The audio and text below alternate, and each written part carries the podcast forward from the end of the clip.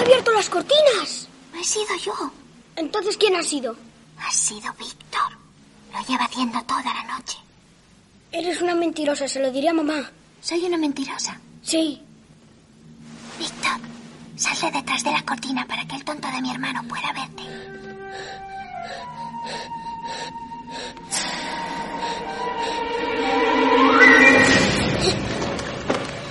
Déjame tranquilo. Así que no quieres verle. Eres un cobardica. Eres un cobardica. Eres un cobardica.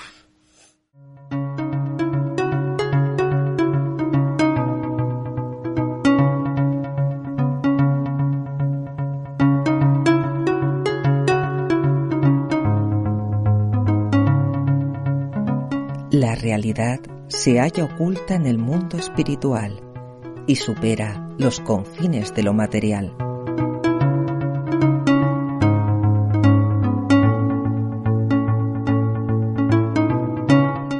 Algunos misterios, enigmas y leyendas nos muestran retazos de esa realidad que permanece oculta, esperando que conectemos con ella para conocer la verdad.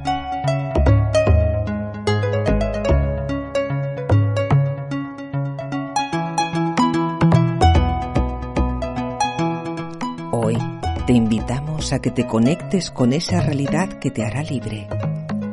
Acompaña a nuestro equipo en esta aventura. Al mando de las operaciones, Rosy López, Javi Durán y Miguel Ángel Segura. Comienza Conexión Misteria.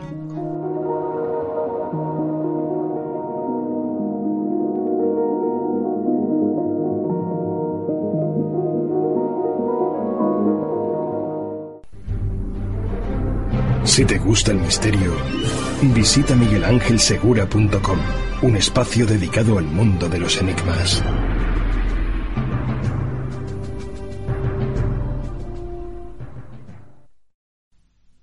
Buenos días, buenas tardes, buenas noches. Hoy comienza Conexión Misteria. En este primer programa vamos a abordar el tema de apariciones de difuntos y para ello nos encontramos reunidos los, los tres, Miguel Ángel, Javi y la presente que os habla Rosy. ¿Y cómo comenzar con este tema de apariciones de difuntos? Yo creo que para ello le vamos a dar paso a Miguel Ángel, que es el que tiene más experiencia. Es más, publicó un libro en mayo de 2019 con este mismo nombre. Pues vamos a dar paso a Miguel Ángel. Hola, buenas tardes. Hola Rosy, ¿qué tal? ¿Cómo podríamos abordar este tema de, difuntos para que la gente pueda intentar acercarse a, a las apariciones?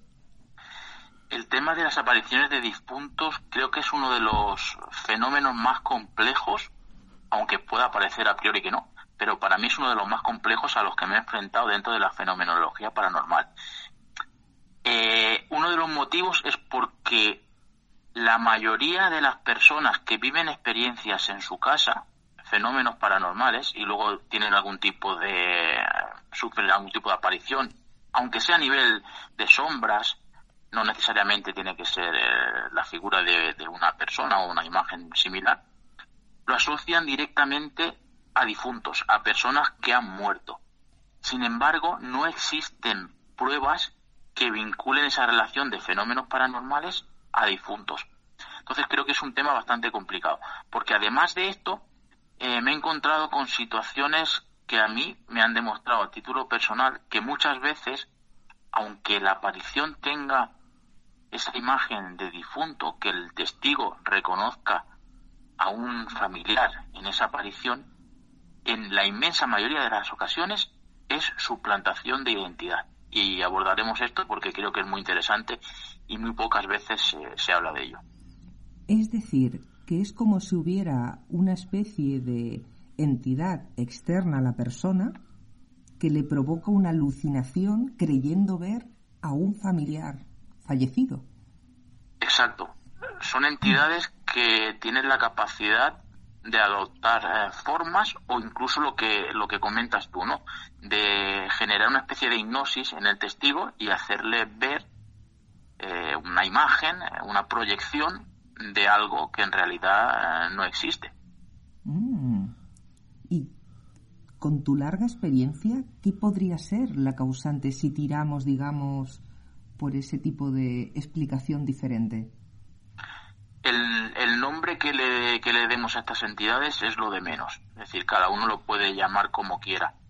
Eh, yo los denomino demonios, porque para mí son, eh, son demonios. Ahora bien, le podemos llamar entidades malignas o seres de otra dimensión o como cada uno quiera.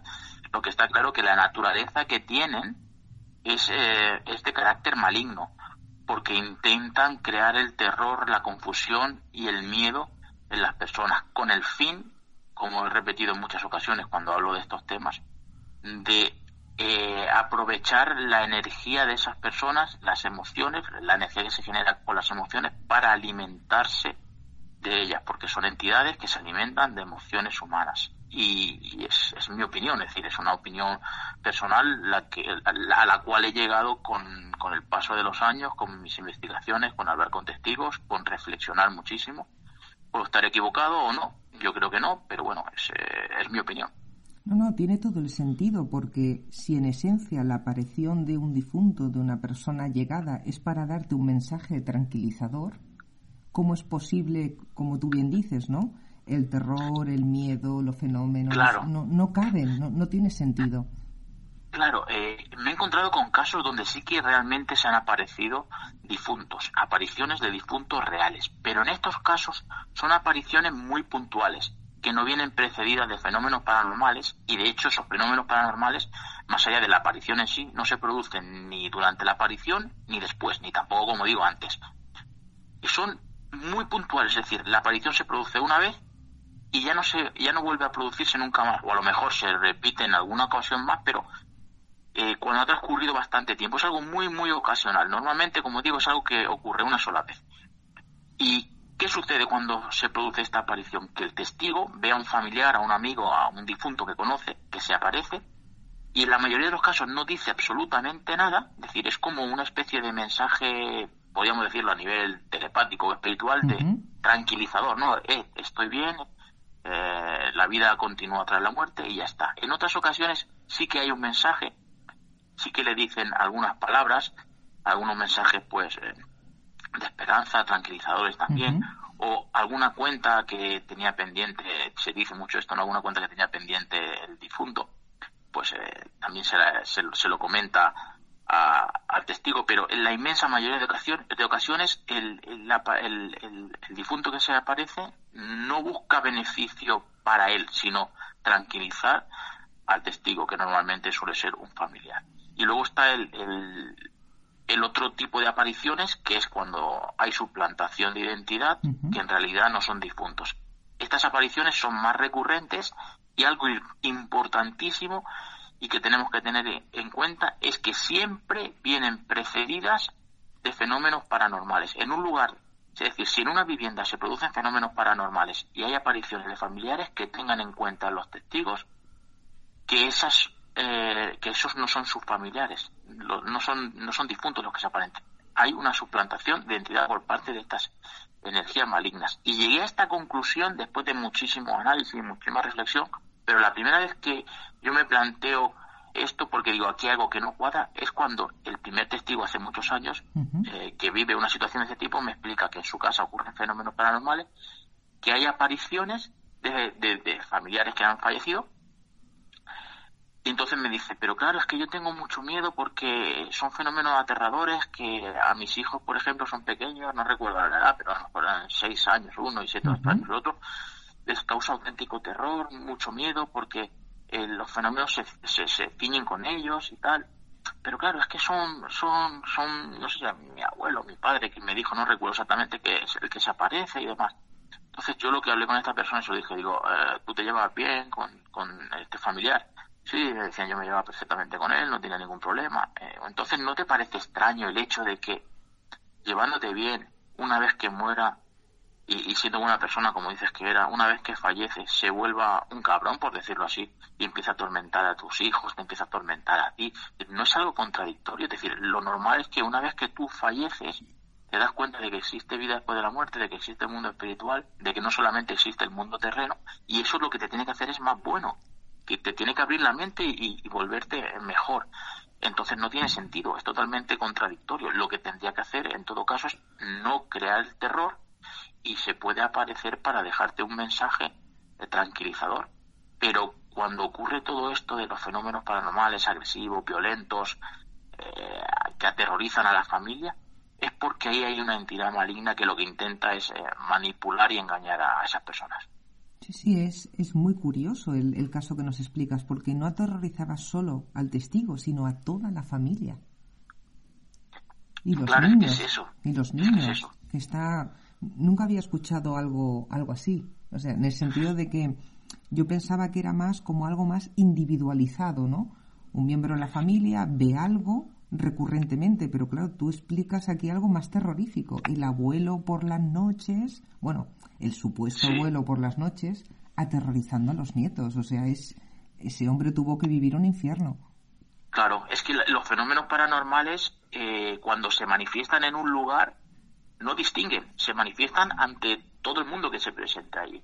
Si esto ocurre, por ejemplo, en un lugar abandonado donde hay mucha gente que va a investigar, que vamos a investigar, pues eh, nos encontramos que diferentes grupos, diferentes personas se encuentran con fenómenos similares. Pues imagínate esto en una vivienda, en un piso, en una casa, en un lugar muy concreto donde siempre o casi siempre habitan las mismas personas. Pues es, es, es, es que es de cajón que siempre que se van a encontrar con los fenómenos antes o después todos los habitantes de ese inmueble.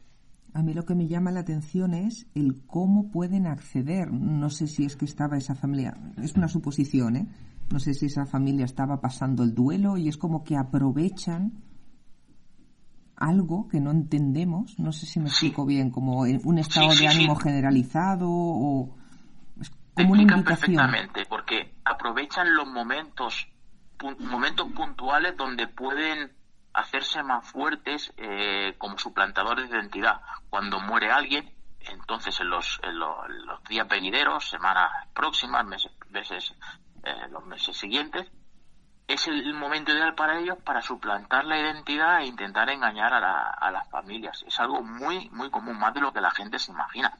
Y de hecho, algo que alimenta mucho más a todas estas cosas es que eh, se ha llegado a generar una idea, una idea fantástica, que para mí es fantástica, que eh, fantástica en el sentido de, de fantasiosa, ¿eh? En muchísimas personas que sufren el- fenómenos paranormales sin que haya necesidad de apariciones y que relacionan esos fenómenos paranormales a que los provoca alguien que ha fallecido que ellos conocen. Lo explico de otra manera. Me he encontrado con personas que me han dicho, oye, que en mi casa suceden fenómenos paranormales y quien se manifiesta es, yo qué sé, mi padre, por ejemplo, que falleció hace un año o hace dos años. Entonces, la pregunta que yo les hago siempre es, ¿por qué sabes que esa persona, esos fenómenos paranormales están generados por tu padre? Y ninguno sabe darme una respuesta coherente que pueda eh, autentificar la, la relación entre fenómenos paranormales y el difunto. ¿Por qué pasa esto? Por lo que comentaba de que se ha creado una idea así global, podríamos decir, en que los fenómenos paranormales están provocados por personas que han muerto. Entonces la gente piensa, ay, si en mi casa hay fenómenos paranormales, eso es porque los provoca alguien que ha fallecido. ¿Quién ha fallecido de mi entorno más recientemente? Ah, pues mi abuelo, o mi padre, o mi madre, o mi hermana. Entonces lo asocian a eso, pero en realidad eh, no están provocados por personas que han, que han fallecido. Es otra cosa. Claro, claro, es otra cosa, porque no tiene sentido, como digo, que alguien que ha fallecido, que, que es de tu familia o ha sido tu amigo y que te quiere, que genere fenómenos paranormales casi siempre violentos, agresivos y, bueno, amenazadores. Es que Mm. no tiene lógica. Hablando así, lo primero que me surge es, ¿y también puede haber una inducción a nivel onírico? Es decir, que el ataque no solo se produzca a nivel físico, sino que esa causa externa interfiera en el sueño, es decir, tener visiones de ese supuesto familiar. No sé si te has encontrado algún caso así. En el sueño y estando completamente despierto. A esto, por ejemplo, los exorcistas le llaman influencia demoníaca. porque es la influencia demoníaca. De hecho, hay un libro en el que hablo, abordo este tema eh, a, modo de novela que se llama Ser de otra dimensión y que hay, hay gente que lo ha leído y que me hace críticas porque dice que no, no le gusta, pero no es que no le guste, es que no, no lo entiende, no, no llega a entender esto porque es complejo. Entonces, es para, para personas que realmente quieren profundizar en estos temas. ¿no? Y es la influencia demoníaca la posesión en sí, lo que es que, el, que el, demonio se meta dentro del cuerpo de la persona, eso se da muy, muy pocas veces. Es decir, eh, casos muy, muy excepcionales. Cuando digo muy excepcionales, es a lo mejor, yo que soy un exorcista que, que visita miles de personas al año que se encuentre con un caso. lo que sí que abunda, y más de lo que nosotros imaginamos, es la influencia. Yo, llamo, yo le digo influencia demoníaca, pero cada uno que le denomina influencia maligna o espiritual, como quiera. Y esta influencia eh, es, es de alguna manera, ¿cómo te explicaría? Que esas entidades interfieren en, en la mente de la persona y le generan pensamientos, eh, deseos, visiones, sobre todo visiones, y te encuentras con que hay muchas personas que aseguran ver fenómenos paranormales, eh, fantasmas y, todo este tipo de cosas en todas partes. En, en sus pisos, por la calle, a todos los lugares donde van. Y hay algo que me he dado cuenta y es que estas personas cuando tú hablas con ellas y las miras a los ojos tienen como la mirada perdida o la mirada perdida o como la, una mirada muy oscura. Pero no es que sean malas personas si tienen la mirada oscura, sino es que la influencia demoníaca que, que sobrellevan es tan fuerte que los han, los han trastornado a nivel mental y psicológico. Es como una especie de... se apoderan a nivel mental, pero sin, sin que sea realmente una posición yo lo comparo muchas veces con el tema de la hipnosis. Es como si estuvieran hipnotizados de alguna manera. Vale, ejercen esa influencia sobre, sobre la persona. Sí, exacto. Exacto, y les hacen ver pues apariciones de difuntos, fenómenos extraños y mil cosas. Y son fenómenos paranormales, a lo mejor y apariciones que otras personas que están presentes en ese momento no ven. Es decir, los fenómenos paranormales y, las apariciones cuando se producen realmente lo ven todos los testigos que están presentes en la mayoría de en la mayoría de las ocasiones pero esto que digo de la influencia demoníaca ocurre totalmente distinto. Es decir solamente lo ve y lo percibe la persona que está que, que, vive influenciada por estas entidades. El resto aunque estén presentes en ese momento no ve absolutamente nada. Por eso es eh, prácticamente evidente de que sufren una especie de trastorno a nivel de, a nivel psicológico y mental por parte de, estas entidades. Claro, tiene que ser terrorífico porque si hay un fenómeno físico, tú puedes decir, mira, todo el mundo lo ve, todo el mundo lo escucha, lo otro no. Es que estas personas se creen que tienen un don. Es decir, eh, la manipulación de estos seres es tan, tan potente que ellos, ellos son víctimas, pero realmente no se sienten víctimas, se sienten personas privilegiadas, a pesar de que su vida es un tormento, viven un auténtico infierno, porque me he encontrado con casos de personas que, están aterrorizadas totalmente. Ellos, ellos se piensan que, ellas se piensan que tienen un don, que tienen la capacidad de poder ver. Y es algo totalmente complejo y, surrealista. Es como una especie de tela de araña. Están tan atrapados que creen que hay un, como un toque especial. Sí. Entonces, claro, el, yo creo que lo importante es aprender de alguna manera a lidiar con todo esto y, más que lidiar con todo esto, que sé que es complicado una vez que, vives la influencia demoníaca ya es complicado salir de eso, a no ser que sea a través de, si crees, ¿eh? si no crees en, en, Dios por nada a través, pero yo sí que creo a través de la oración y todo esto es una manera de, de conseguirlo. Pero más allá de todo eso, lo que es, lo que es interesante eh, sería el hecho de poder averiguar si hay alguna manera de saber si los fenómenos paranormales que se están produciendo son reales o están en tu propia mente, sobre todo para personas que tengan dudas de si realmente están siendo influenciadas por entidades demoníacas o realmente están presenciando fenómenos paranormales. Entonces yo creo que para ello eh, es muy importante el tema de apoyarnos en aparatos, por ejemplo, aparatos de investigación porque un aparato no se sugestiona, la persona se puede sugestionar. Si tú registras una psicofonía en una grabadora, está claro que la grabadora no se sugestiona. Algo hay que ha dejado ahí la voz. O si captas alguna imagen en una cámara de vídeo y verificas que esa imagen no tiene una causa natural, la cámara de vídeo no se puede sugestionar. por eso creo que, eh, no sé si Javi lo tenemos por ahí, pero creo sí, que... lo, lo tenemos lo- aquí. Hola, buenas pues, tardes. hola Javi, pues sería interesante que antes de concluir el programa.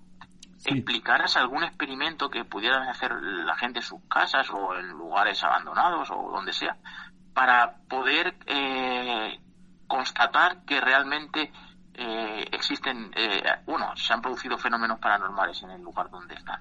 Pues sí, Miguel Ángel. Eh, como bien dices tú, hay una de las pruebas muy sencillas que se podría hacer, pero siempre cuando no, no lo toméis como un juego, ni en broma, ni nada.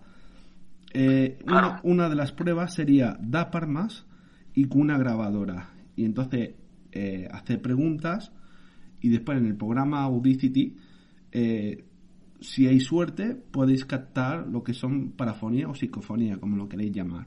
¿Y las palmas con qué finalidad? Las palmas es ruido blanco que se llama, Vale. porque eh, se ve que el ruido blanco atrae a estos tipos de entidades, energía o como lo queréis llamar. Como una especie de portadora para que ellos puedan, decir, sí, entiendo, como una especie de portadora, además de portadora eh, acústica o sonora, también energética, porque yo supongo que el- el- el- la energía también a lo mejor influirá en algo, ¿no, Javi? Claro, al tocar las palmas creamos un, como una energía, una energía y, y creamos ruido que se llama. Y eso, mm, dijéramos que estos tipos de energía eh, se ve que es como, es una manera como si fuera un portal, más o menos. Es una manera de que ellos entre Como facilitar. Exacto. Lo que está claro que a veces sí, sí que hay mm, lo que son mm, psicofonías que se escuchan en directo, pero esos son casos muy, muy extraños. Yo tengo grabaciones de estas, pero al, al, al tema que volvemos. Esto es una de las pruebas muy fáciles de hacer. Da palmas, una grabadora y después limpiar. Eso sería una de las maneras fáciles y rápidas para saber si hay estos tipos de energía. Y te han dado resultado a ti, imagino que sí, ¿no? Que habrás captado psicofonías con este método. Sí, sí, yo he tenido un muy, buen resultado y hice esta prueba y, y sí que salió parafonías. Sí que sí que da resultados. No siempre, pero eh, sí que da, sí. Es Pues como, es, es como si fuera una espiribo. Lo mismo, debe el ruido blanco que se llama, el ch, pues esto es lo mismo pero dando palmas. Claro, es que, es que, es que exactamente la gente puede decir, ah, dar- pero dar palmas funciona, es verdad, es que, es que es lo que comentas, no había caído yo, es como, es como una especie de Spirit Box manual, porque la Spirit Box lo que está haciendo es generar ese ruido que sirve de portadora para que a través de ahí pues puedan eh, manifestarse las voces. Claro, ahora por ejemplo nosotros estamos hablando, estamos creando un ruido que se llama, y esto también podría traer lo que son parafonías o psicofonías, pero el más fácil sería dar palmas, que esto lo pueden hacer en su casa o en un sitio abandonado, pero siempre y cuando no se lo tomen ni como una tontería, ni juego, ni nada, ni en broma. Es una cosa seria, son temas serios, y el que sea valiente que lo pruebe y que haga preguntas y con suerte podrá obtener lo que son estos tipos de voces. Pues genial, me parece un experimento perfecto, muy muy sencillo de hacer y las portadoras siempre son, son bastante útiles. Y todo el mundo tiene manos para dar palmas, ¿no? Claro. Sí, sí, sí. Bueno, quien dice manos también se puede utilizar trocitos de papel. o Sí, sea, no bueno. es necesario comprarse una Spirit Box. Claro, hay, hay, hay muchas formas de hacer un silbato, papel, periódico, o sea, hay muchos tipos de ruido. Está ruido blanco, ruido rosa, hay muchos tipos, hasta en un río lo podemos hacer, imaginaros, hasta en un río, porque todo lo que es ruido, eh, ahí podemos obtener lo que son estos tipos de voces. O sea, imagínate hasta dónde podemos captar. Hasta donde llegue la imaginación. Sí. Claro, exacto. Y, y esto pues no, no siempre salen, ¿eh? Porque mm, mm, todavía no lo tengo bien bien como entran, pero sí con ruido se capta. No siempre, pero entra. ¿Y se puede grabar simplemente con la grabadora del móvil o se necesita algún tipo de No, no, grabadora? no. eh, cualquier tipo de móvil eh, de hoy en día, estos modernos, ya tienen buen audio y se escuchan muy bien. O una grabadora. Hombre, siempre que sea un poco buena, porque claro, si compramos una china que esto te hará un ruido, de ch- Sí. se escucha muy mal a un móvil de estos modernos que es, es un sonido muy limpio. Pero bueno, que hoy en día hasta con un móvil se puede grabar perfectamente. Pues muy interesante, ya iremos recurriendo, ¿verdad, Miguel Ángel, a él para que nos vaya dando Sí, sí, porque herramientas. Javi, el, el- el tío tiene un montón de experimentos realizados a su espalda ya y sabe mucho sobre la, sobre, parte, sobre la parte técnica, sobre los aparatos y todo esto, todo esto y yo creo que en cada programa sería bueno que, que nos explicara algún experimento, que nos hablara de algún aparato, porque pienso que les puede interesar mucho a, nuestros queridos oyentes. Sí, sí, sí. eh, yo os contaré experimentaciones que he hecho, so- sorprendentes sobre todos, y con qué tipo de aparato y cómo se puede atraer estos tipos de energía y tener buenos resultados. O sea que gracias por la invitación y nada, Estás en tu casa. gracias. Nunca mejor dicho. Sí, sí.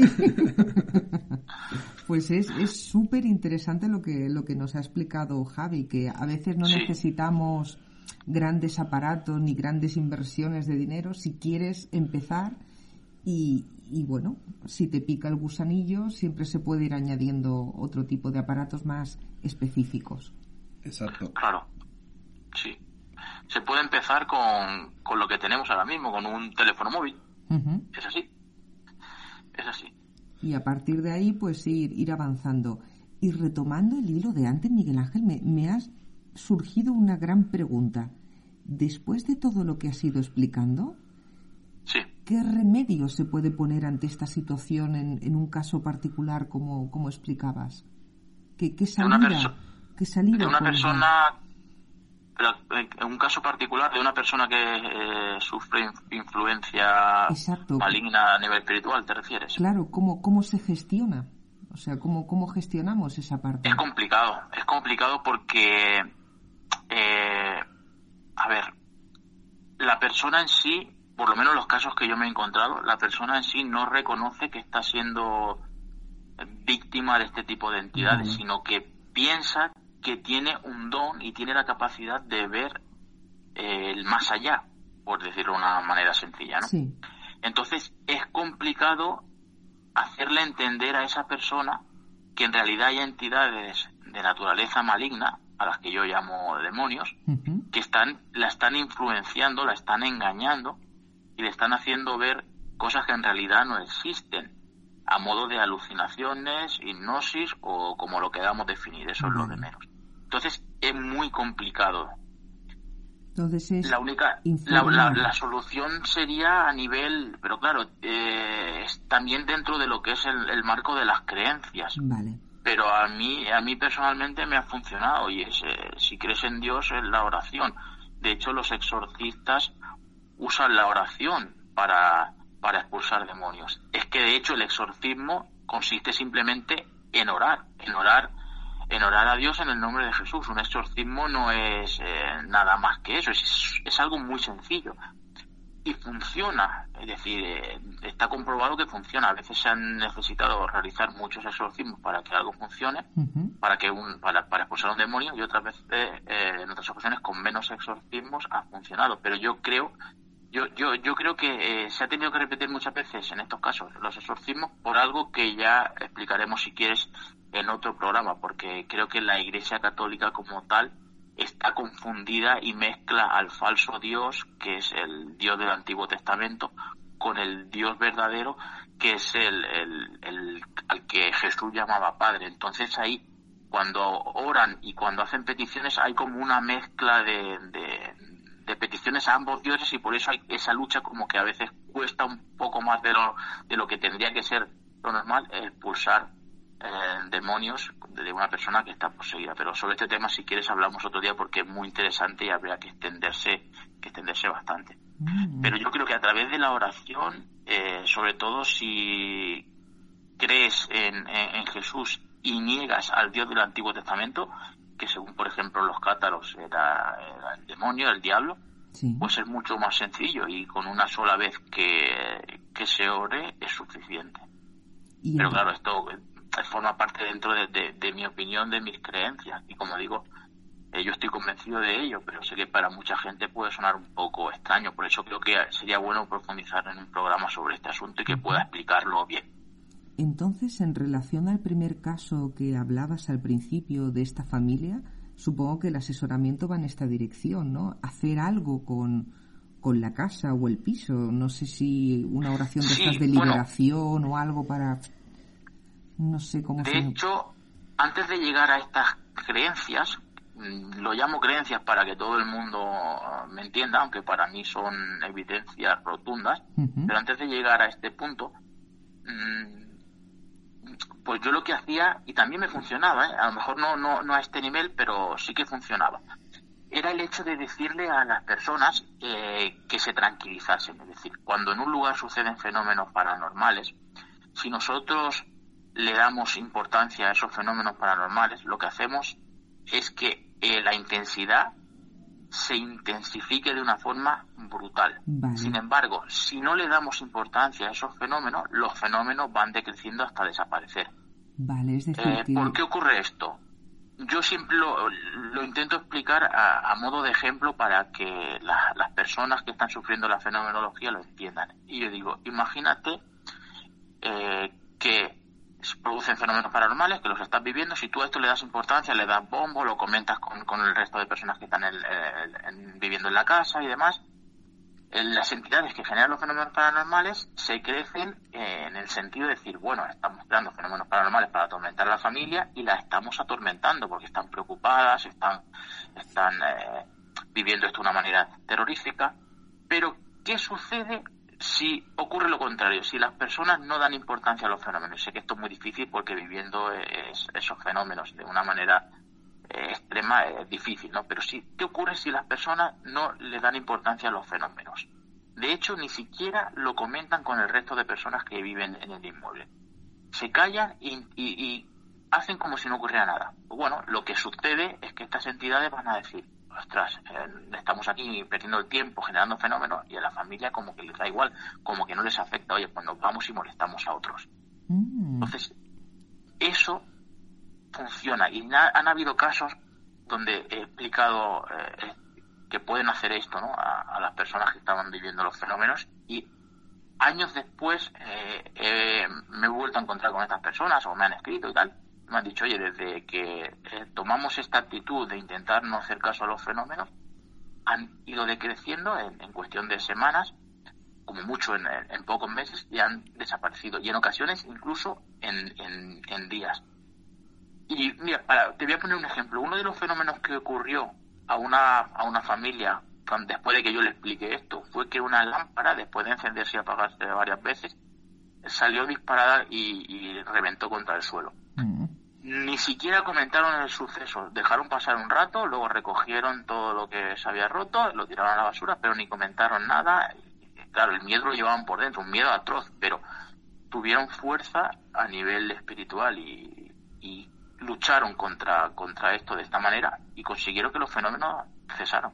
Es curioso, es como que esa causa demanda atención con una finalidad ese estrés parece ser que es como una especie de alimento que no acabamos de comprender.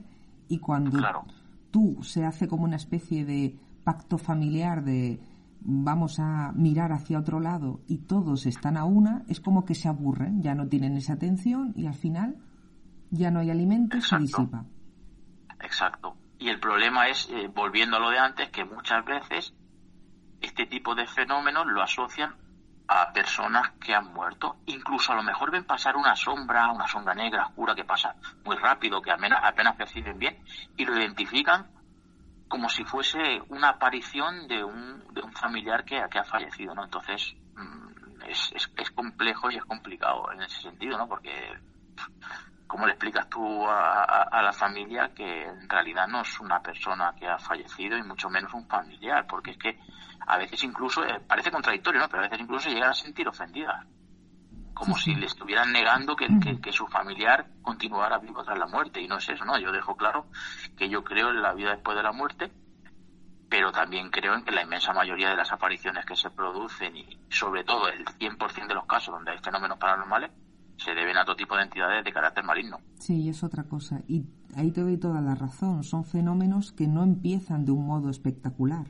Siempre son como sutiles, figuras que se ven por el rabillo del ojo, o sea, no se presentan de cara a veces. O sea, es como un increchendo para tener a la persona ahí en un estado de, de pánico constante. Sí, se alimentan de, emociones, eh, por lo menos en la conclusión a la que yo llego, porque lo que buscan es alterar, alterar a los testigos emocionalmente a través del miedo, del terror. Es increíble, ¿eh? lo, lo paranormal a veces lo tenemos instalado en casa y la mejor manera para deshacerte de él es no prestar atención. Claro, eso es como en, el colegio, ¿no? En el colegio si el, el magamberrete de la clase empieza a molestar a alguien, a tirarle de la oreja, a tirarle de la oreja y, eh, el niño se enfada, el tal, pues eh, seguirá molestándole, pero si llega un momento en que ese niño no le hace caso, le haga lo que le haga, no le hace caso, dirá, bah, yo me voy a por otro, este tío no, no me hace caso. Pues es lo mismo, ¿no? En, cuanto a fenómenos paranormales se refiere, mucho más complicado a lo mejor de gestionar, pero es, es así. Sí, sí, pues es, es muy interesante la, la charla y las conclusiones que, que estamos llegando. Y Miguel Ángel, una pregunta respecto al libro que hemos hablado antes que publicaste de apariciones de difuntos.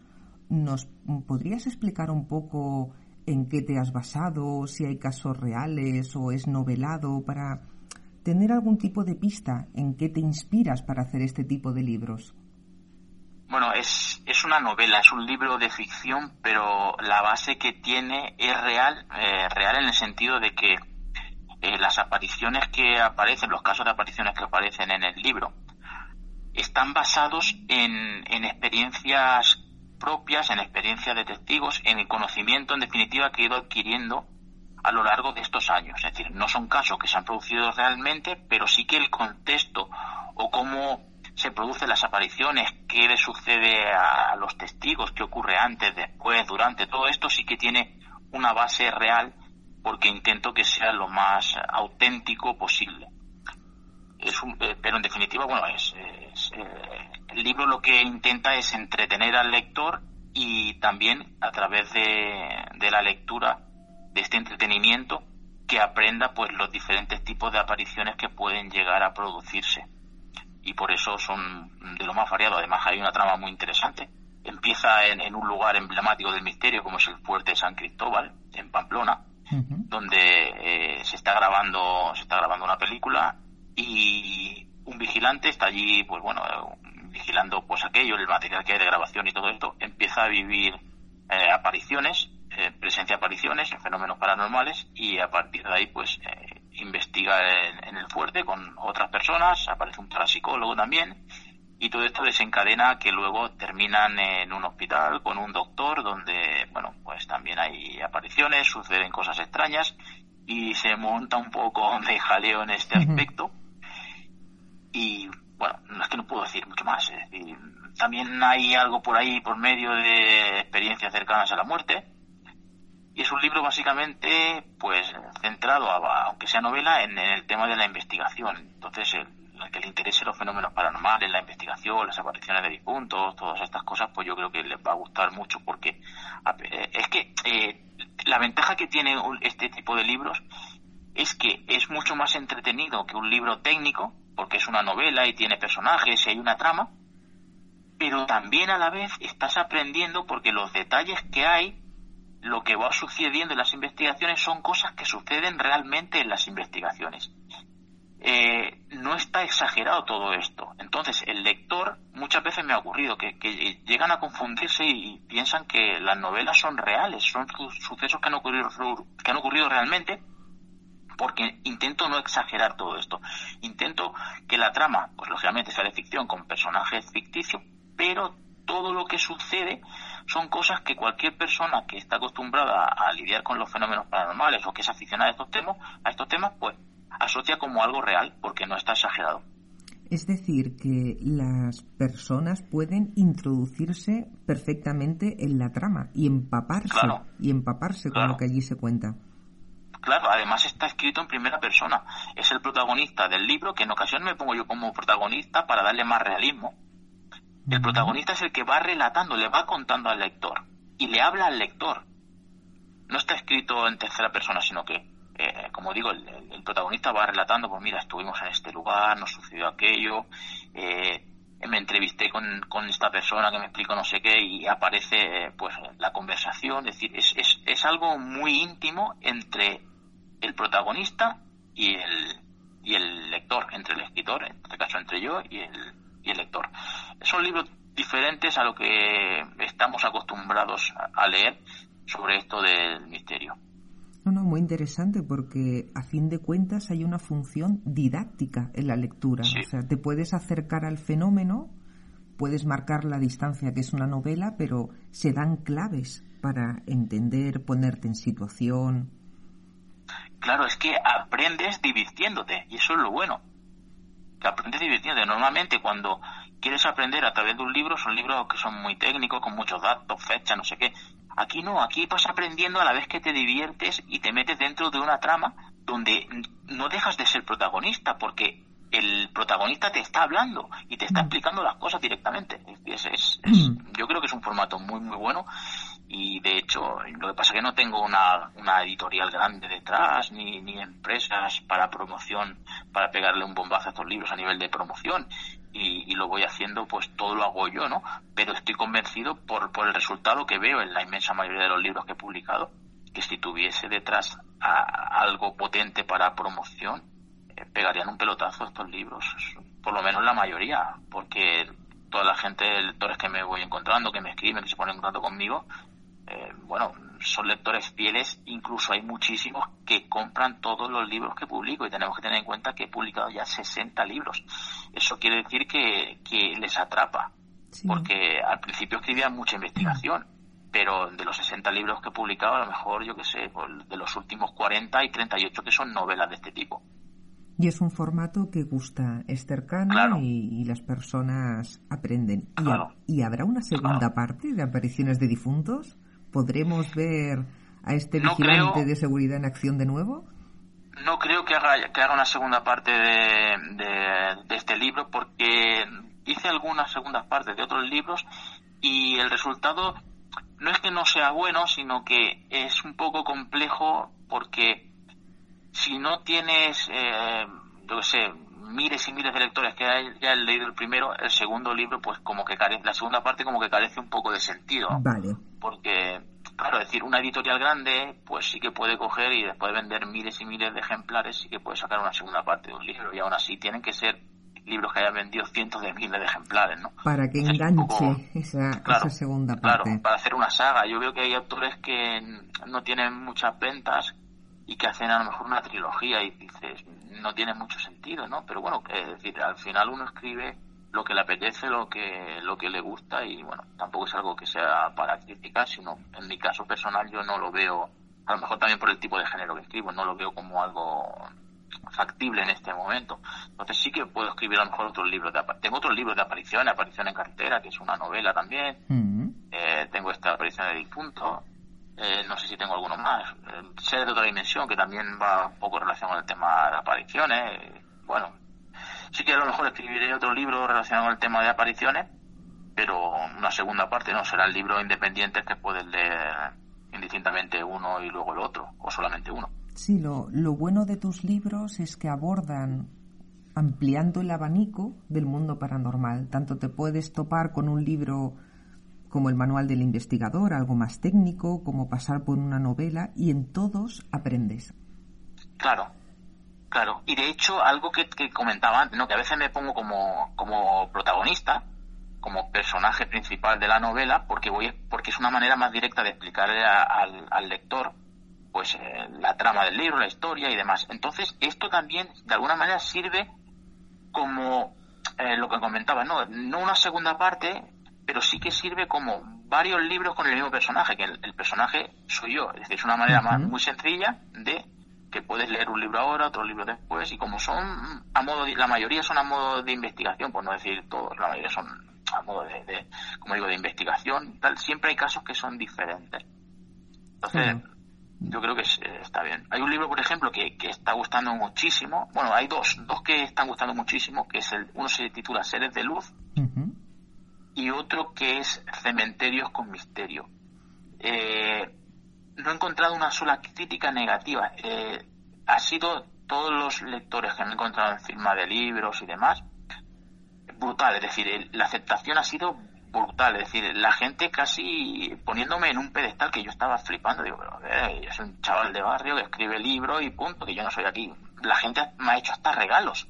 Yo decía, pero, pero ni que fuese yo aquí Cristiano Ronaldo Messi, pero ¿qué locura, qué locura es esta? Y hay gente que había leído, el, eh, sobre todo el de, el de Sede de Luz, porque es un libro como más espiritual, que aborda el tema de la vida después de la muerte, y es un libro como muy, muy dulce, así a nivel espiritual. Eh, era increíble. El otro también es muy espiritual, de Cementerio con, con Misterio, aunque el título no lo pueda aparecer, pero es quizá a lo mejor eh, más paranormal, por decirlo de una manera que nos entendamos, ¿no? Como más terrenal, podríamos decir. Bueno, más terrenal eh, incluye más fenómenos paranormales que en el otro, aunque en el Seres de Luz también hay alguno, algo, algo de fenómenos paranormales. Pues ya sabéis, la de grandes temáticas que podéis encontrar en, en todo este amplio abanico de libros de Miguel Ángel, pues ya iremos tocando teclas, iremos variando de tema, y así también intentaremos hacer un programa didáctico, un poco como la, la finalidad que tú haces escribiendo.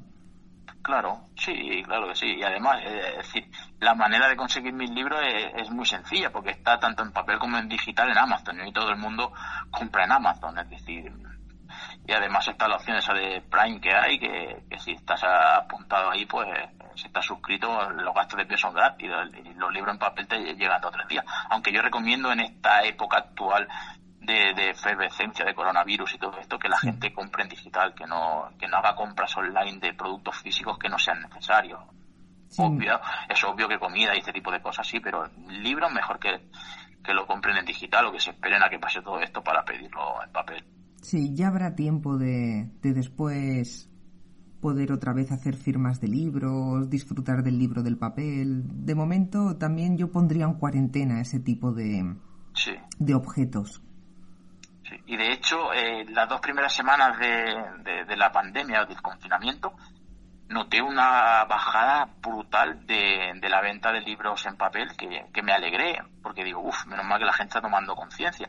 Hay un caso que me contaron hace tiempo sobre apariciones de difuntos que era una familia que había fallecido, me parece que era, que era el padre, y ellos sabían que había un testamento, pero ese testamento no, no eran capaces de encontrarlo. Hasta que una noche un miembro de la familia tuvo un sueño, de lo que hablábamos antes, y le indicaba dónde estaba el testamento. Y el testamento estaba en la mesita de noche pegado debajo del primer cajón de la ropa. Ostras. Claro, cuando esta persona mm, se levantó, pues no sabía qué hacer. Y se lo comunicó, creo que era un, a un hermano de la familia, y dijeron, venga, no tenemos nada que perder. Claro, ella era como el temor de, ¿y si está qué? ¿Y si no está? Le daba como miedo hacerlo sola a esta persona. Sí. Lo curioso fue que cuando sacaron el cajón y le dieron la vuelta, ahí estaba el testamento. Imagínate el impacto, ¿no? Exacto. Y si sí era el último testamento que había hecho la persona, dando todas las instrucciones, porque ellos lo sabían, pero claro, mm, no sabían por dónde empezar a buscar. Y aquí sí que no intervino, me refiero a nadie externo, o sea, un medium. No, no, no, fue todo a través de un miembro de la familia. Interesantísimo. Eso ya es dato, dato Sí, sí. Es directo, o sea, es como tener una visión y decir, estáis preocupados por esto, pues está aquí. Y se ve que nunca más mm, volvió esta persona a tener ni un tipo de sueño similar, nada. Solo ocurrió una vez y fue precisamente para solucionar lo que tú decías antes, algo pendiente que quedaba. No hubieron, digamos, movimientos en casa, nada. O sea, solo se limitó a transmitir esa información. Pues se me está ocurriendo algo, Rosy. Yo creo que los oyentes a lo mejor podrían colaborar con nosotros. Eh, ¿Qué te parece si les proponemos que nos envíen un audio, los que quieran, contando alguna experiencia que hayan tenido relacionadas con sueños, en los que luego eh, el mensaje que han recibido pues eh, ha sido auténtico y lo que les han comentado en los sueños o lo que les han dicho se ha producido realmente o sueños premonitorios, algo relacionado con el tema de los sueños que luego se haya cumplido. Muy interesante. Los pues sí. sueños premonitorios mm, los hay de muy variopintos, ¿eh? Mm, sí, sí. Pues sería interesante. Eh, Dejamos un mail, el mail del programa que es conexionmisteria.gmail.com y que ahí nos envíen lo que quieran. Sí, sería interesante que esto se convirtiera como en una comunidad también de experiencias para que todo Es el más. mundo aporte un granito. Es más, vamos a dar el WhatsApp también del programa. ¿Te parece? Sí, perfecto. Javi, ¿tú estás de acuerdo o, Sí, sí, o yo- quieres poner el contrapunto? No, no, yo estoy muy de acuerdo que cuenten su experiencia y, y, bueno, muy interesante sería el tema. Perfecto, pues el teléfono es eh, 698 85 52 51. 698 85 52 51. Y nos pueden mandar por WhatsApp eh, su testimonio y pues lo pondremos en el programa. Exacto. O sea, puede ser, a partir de, de hoy, esto puede ser un punto de encuentro para personas que les ocurren cosas y, ¿por qué no?, intentar arrojar algo de luz desde aquí. Perfecto. ¿Qué os parece una musiquita de misterio que vamos a poner al azar? A ver si nos gusta a todos, pero sobre todo si les gusta a los oyentes, y luego ya despedimos el programa. Mm, perfecto. Pues te dejamos a ti a ver. mm, me gustaría saber ese álbum de música que tienes. Pero bueno, sorpréndenos, Pues sí, sorpréndenos. con la magia de la música y así escucharemos atentamente. Pues esta es la magia de la música de misterio.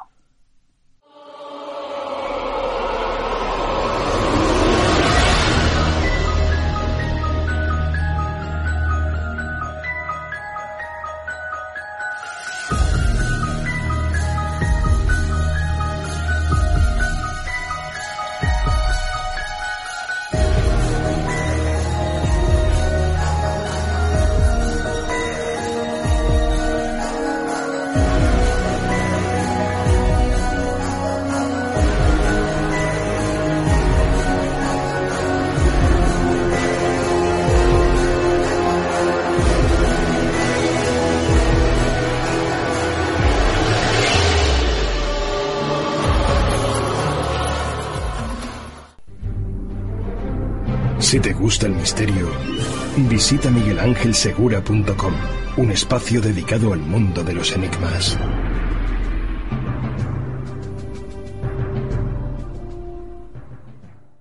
¿Te gustaría aportar algún dato más o cómo, cómo quieres que finalicemos con esto? ¿Con un testimonio especial? Sí, con un testimonio. Vamos a poner un testimonio de alguien que ha vivido experiencias eh, sobre fenómenos paranormales. Sí, yo creo, pero lo vamos a hacer de una manera muy peculiar. En vez de dar datos de lo que van a escuchar, vamos a hacerlo a la inversa, como todo lo hacemos. Vamos a dejar al testimonio y, que, y con toda la información que os hemos ido dando en el programa, sacar vuestras propias conclusiones. ¿Le quieres dar algún nombre a esta historia, Miguel Ángel, para que la gente visualice un poquito lo que se va a encontrar?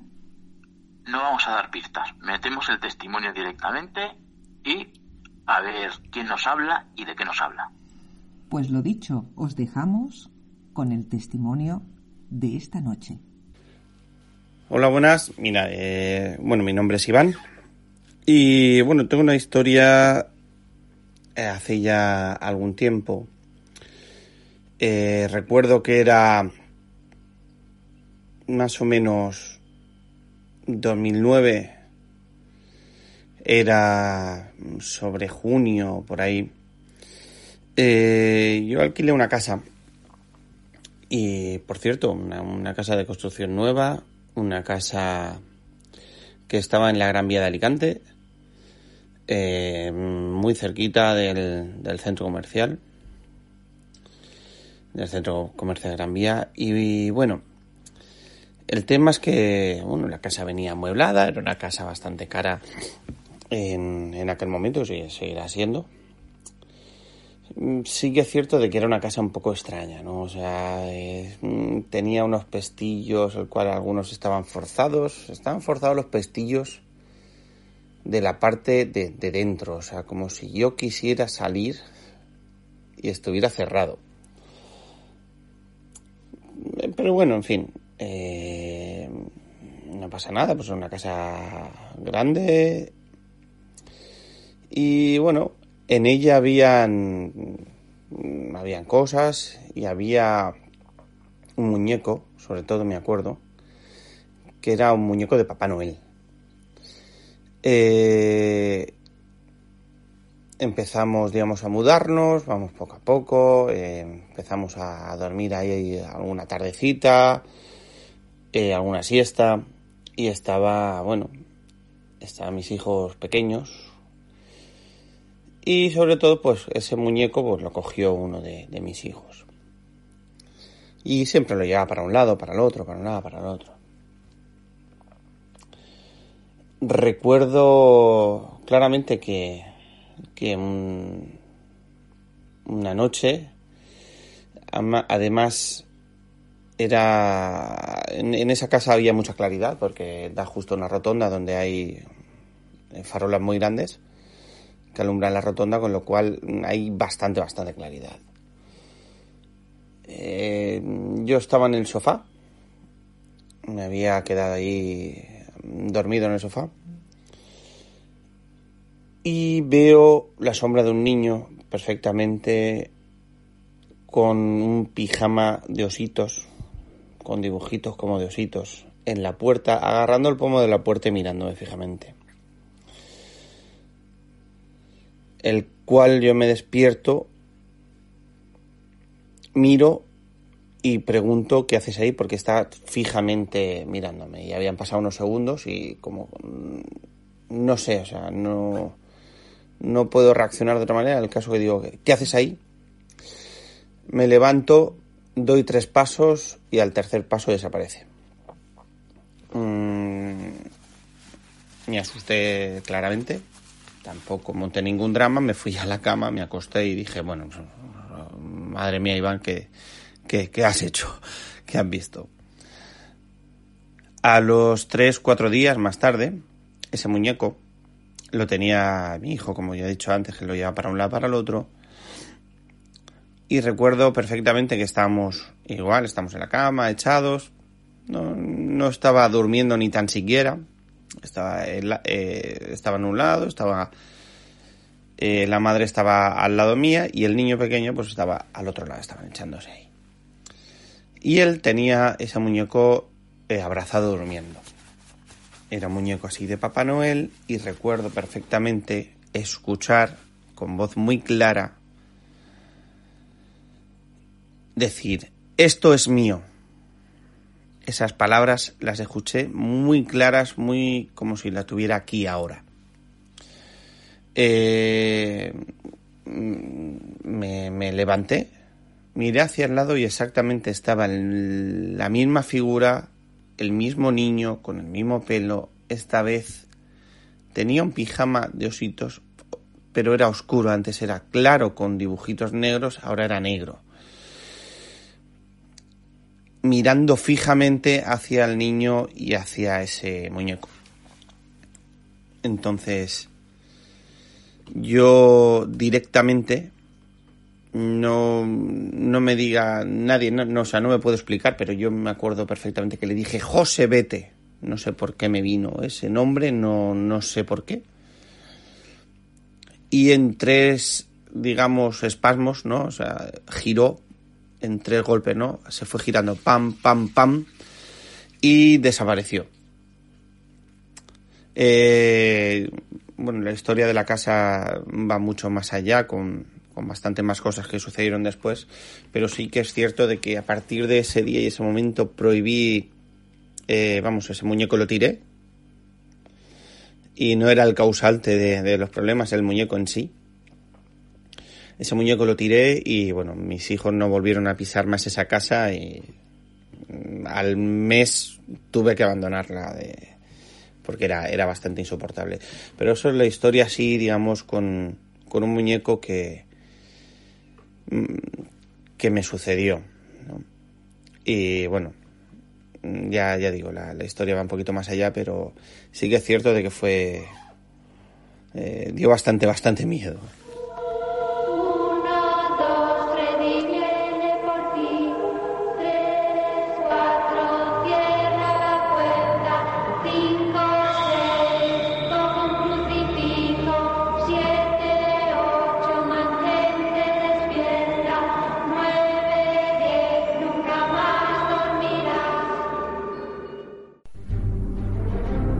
Si te gusta el misterio, visita miguelangelsegura.com, un espacio dedicado al mundo de los enigmas.